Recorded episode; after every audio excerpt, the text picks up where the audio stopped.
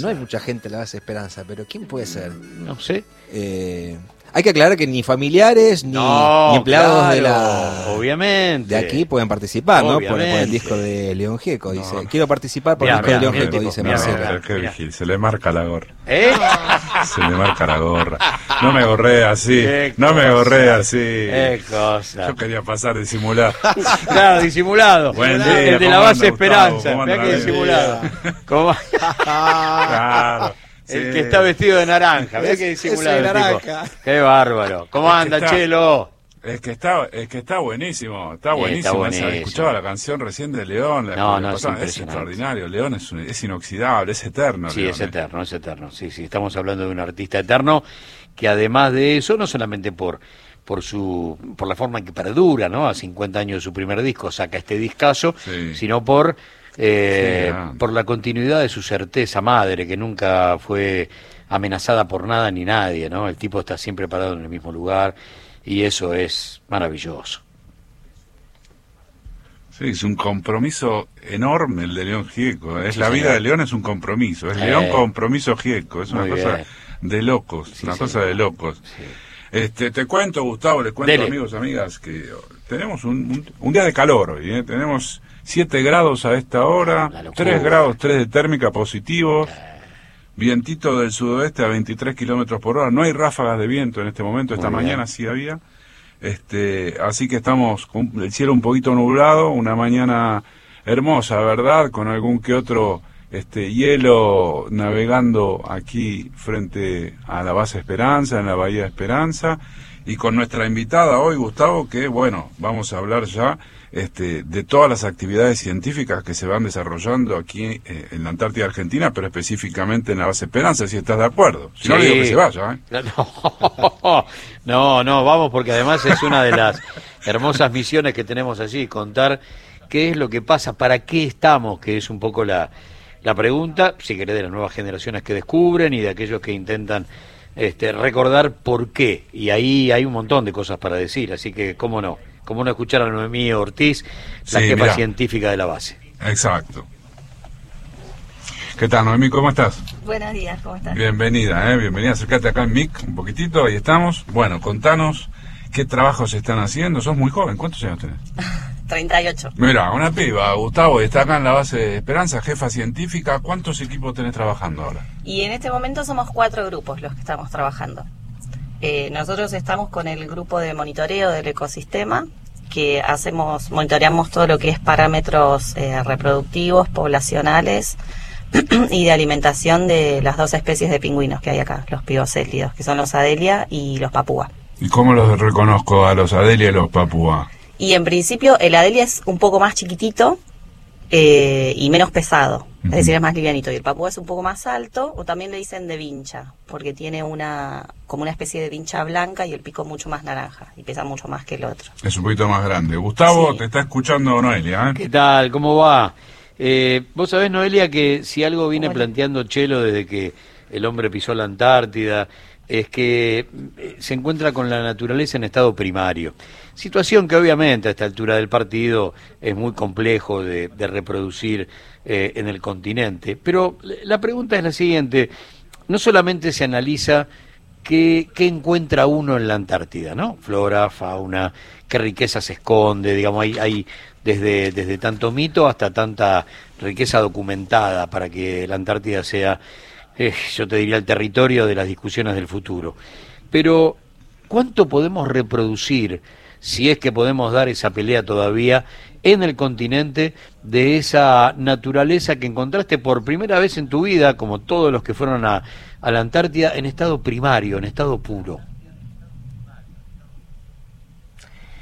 Y la realidad es que al estar la- las bases y al haber ac- actividad antrópica, nosotros podemos encontrar a lo que es flora y fauna, pero está condicionado, suponte de alguna manera, a nuestra actividad. Pero todavía hay lugares o hay bases donde hay menos actividad y encontrás directamente en estado puro, sin ningún tipo de perturbación. La pregunta era, ¿qué es, Todo lo que qué es lo que nosotros Sí, podemos reproducir si es que todavía estamos a tiempo, aunque sea en pequeña escala, como para después multiplicarla, de recuperar naturaleza. No, no quiero ser en esto tan, qué sé yo, sabemos que es imposible y tan utópico, pero ¿qué, cuánto podemos retroceder para, para volver a cierta pureza de lo perdido? Y en realidad retroceder en este momento es muy difícil. Lo que sí podemos hacer es tomar medidas para la conservación actual. Todo lo que tiene que ver en este momento con, los ambientes antárticos, sobre todo, está muy ligado al cambio climático. Entonces, por ahí las pequeñas acciones que nosotros podemos tomar cotidianamente tienen que ver en realidad con, por ahí, una gestión de, otro tipo de residuos, de mitigar los, los efectos del cambio climático con la temperatura. Sí, sí, uno supone que obviamente la reformulación del tratado, cuando se dé, generará una discusión nueva y, y ya hay quienes están midiendo eh, y están hablando de, petróleo y si hay petróleo están hablando de gas. Mm. Eh, es meter mano en las últimas reservas antes que, se agoten las conocidas, las existentes, que seguramente será no tradicional, pero que... Y ahí es donde está todo en peligro, ¿no? El único lugar que, que, sostenemos de manera primaria eh, tendrá este, el mismo destino que el resto del planeta y hay que tratar de que eso no suceda. Ojalá no, ojalá no pase este, y que las superpotencias eh, conserven en todo caso el buen tino para que el Tratado Antártico pueda seguir este, su destino de conservación del continente, porque en definitiva eh, uno piensa, ¿no? Si mañana los Estados Unidos o alguna otra superpotencia dice, ¿y sabes qué? Voy con dos máquinas a sacar petróleo, ¿qué me vas a hacer? ¿Me vas a invadir? O sea, eh, la pregunta es compleja, ¿no? Pero vos sabés, Gustavo, que eh, Noemí trabaja para el Instituto eh, Antártico Argentino durante las campañas y está coordinando una cantidad de grupos, algunos de los cuales trabajan con pingüinos, otros trabajan con otro tipo de aves, otros están haciendo geología. Si te parece, vamos a ver este, cuáles eh, son los trabajos que están desarrollando aquí en la zona de, de Esperanza. Dale.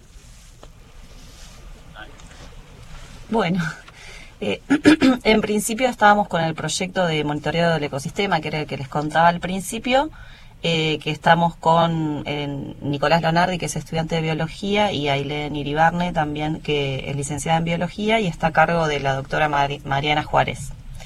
Esto se dedica básicamente a monitorear los parámetros de los pigocélidos, es decir, de los pingüinos, y tiene como fin, eh, volviendo un poquitito a esto que me decías, eh, los datos que se obtienen de este tipo de proyectos van a una convención internacional que tiene que ver con eh, la gestión de recursos marinos. Entonces, lo que se hace con esta toma de datos y con estos ¿Y qué datos toman? ¿Qué datos toman? Van tomando? Y nosotros vamos tomando datos de todo el ciclo de vida. Es decir, por ejemplo, acá la colonia de Papuas es una colonia que es fluctuante, pero se queda en la base. Y lo que es Adelia va y viene. Al ser una especie como mucho más frágil, eh, está como mucho más acotada en realidad al cambio climático, es decir, a la alimentación y al krill. O sea, cuando hay menor temperatura, eh, tenés mayor abundancia de krill, pero cuando la temperatura aumenta, hay menos, entonces eh, se ve directamente afectada de los pingüinos y además está como estudiando con estos datos, están tomando decisiones de acuerdo a si hay solapamiento con las industrias pesqueras, por ejemplo, y entre los mismos pingüinos, con respecto al krill, que es como la base. Va a tener unos efectos de cambio climático, digamos, ¿no? Exacto, exactamente, sí.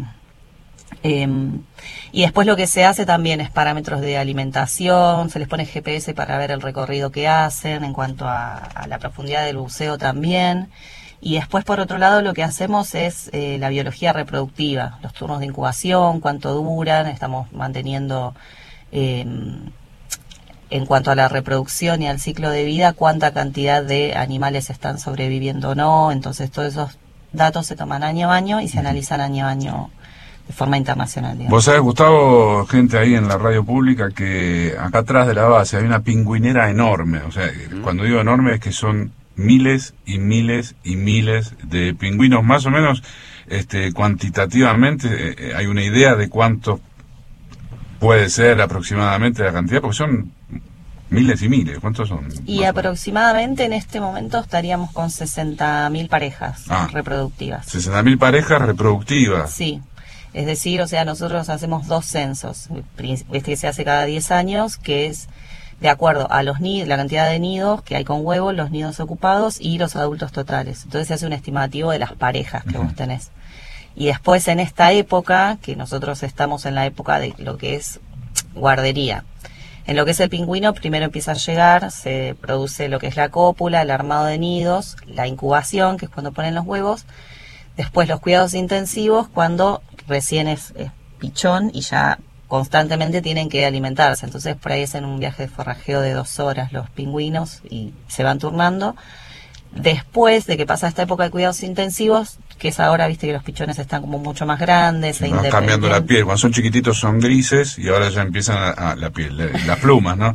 Y, ya empiezan a tener su pluma, digamos, adulta. Claro, y son más independientes porque no necesitan el calor también de los todos los adolescentes son así. Claro, viste, ya, ya se comen el mundo. Eh, entonces ahora en cuidados intensivos, que es la otra etapa, eh, se hace otro censo para ver la supervivencia que hubo desde que pusieron huevos y que se contó anteriormente hasta ahora cuántos llegan adultos. Entonces se va haciendo como un estimativo año a año de, de lo que es la población y cómo va ese es el estudio que hacen sobre los pingüinos. Después se hacen estudios sobre otras aves y hay también este, geólogos que están estudiando este, distintas este, cuestiones que tienen que ver con ese campo científico. ¿Por qué no nos contás un poquitito qué es lo que están haciendo? Bien, tenemos otro proyecto también que es de comportamiento, biología reproductiva y alimentación del escua pardo y el escua polar del sur durante la temporada reproductiva. ¿El escua es un, es un predador de, los pingüinos? Exacto, es un predador tope, lo que sería que, o sea, es preda y no tiene otro predador por encima. Ah, es repicante. Sí, es el picante. De hecho, por ejemplo, es predador de los pingüinos, pero eh, de los pichones sobre todo, que eso a veces es lo que es más impresionante al momento de verlo pero eh, del escúa, cuando el escúa mata a un pichón, en realidad después come una parte y otra parte se alimentan los petreles, las gaviotas, las palomas, es decir, está todo como íntimamente relacionado también. Y de paso se realiza también como un, control y una nivelación en la población de pingüinos, como un equilibrio natural. Eh, en este proyecto actualmente están trabajando acá en la base el doctor Andrés Ibáñez y estudiante de biología Micaela Carrillo y se realizan en distintas regiones de la Antártida y Subantártida. Y lo que buscan más o menos con esto, eh, como estos squads tienen en distintas regiones diferentes nichos o contextos ecológicos, se está como estudiando y después se realizan comparaciones. Puntualmente en este caso, eh, son relaciones de personalidad de los escuas, es decir, de comportamiento. Se hacen distintos estudios de comportamientos y se, lo, establecen distintos parámetros con la fisiología y la reproducción y la alimentación en cada uno de los lugares. Bueno, ahí está Gustavo contando un poco el campo de, investigación. No sé si usted quiere aquí hacer alguna pregunta a Noemí. La última, porque ella mencionó una palabra mágica para cuando nosotros íbamos en la década del 70 a la escuela secundaria, que era el krill, porque en aquel momento se nos hablaba que el futuro de la humanidad dependía del krill y había un montón en ese momento de notas periodísticas y de repente eh, desapareció de los medios de comunicación. Yo lo perdí de vista hace más de 20 años. Eso que iba a ser el futuro de la humanidad eh, pasó a ser un dato secundario, pero uno lo tiene ahí clavado como inolvidable. Eh, ¿Es así el asunto? Eh, ¿El, el CRIL era lo que nos contaron? ¿Era menos de lo que nos dijeron? Contame. Bien, no estaba tan errado en lo que habían dicho con respecto al krill. Es decir, es un, es un invertebrado clave en la alimentación, en la base de la cadena alimenticia marina. Sí. Entonces, todo esto del, del, a medida que fue avanzando el tiempo y que la temperatura también fue avanzando, justamente donde tenemos mayor cantidad, en bueno, en este caso, en esta región en la que estamos, fue disminuyendo también. Por ende, se ve afectado directamente todo lo que tiene que ver con eh, la ecología marina y los animales puntualmente de esta región, pero además también la industria pesquera, porque en realidad uno tiene en cuenta, por ahí vos, no sé, vas a comprar al supermercado y por ahí compras un atún, ponele eh, pero ese atún se alimentó de un pez más chiquito y ese pez más chiquito de otro pez más chiquito y a su vez disminuyendo y llegando a la base de la cadena alimenticia, tenés lo que es el krill, que es un invertebrado súper importante para justamente el sostén eh, Ah. trófico de otras especies. Perfecto. Así que sí, fue Muy bien. yendo. Era, era un dato cierto. Lo último que me queda por preguntarle es la- la- el trabajo, no sé si tenemos algún minuto, Gustavo. Dale, dale.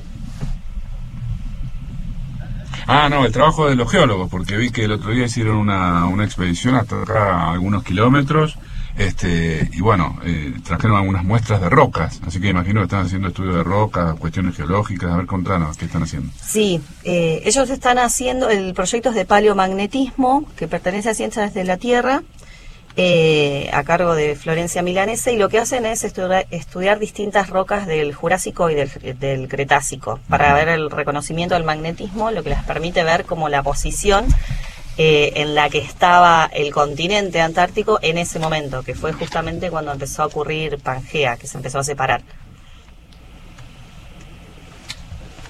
En entonces, en este caso, lo que hacen es ir tomando distintos puntos de las rocas que se analizan eh, en la toman acá en analizando allá en el continente. Muy bien, Gustavo, nosotros lo que vamos a hacer es eh, la semana que viene ya vamos a arrancar con todos los, los científicos y las científicas que están haciendo esto que nos iluminaba Noemí Ortiz.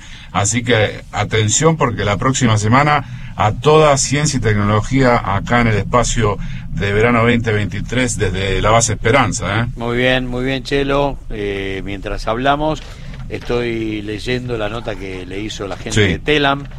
Muy lindo informe, hermoso informe, Sí. muy completo.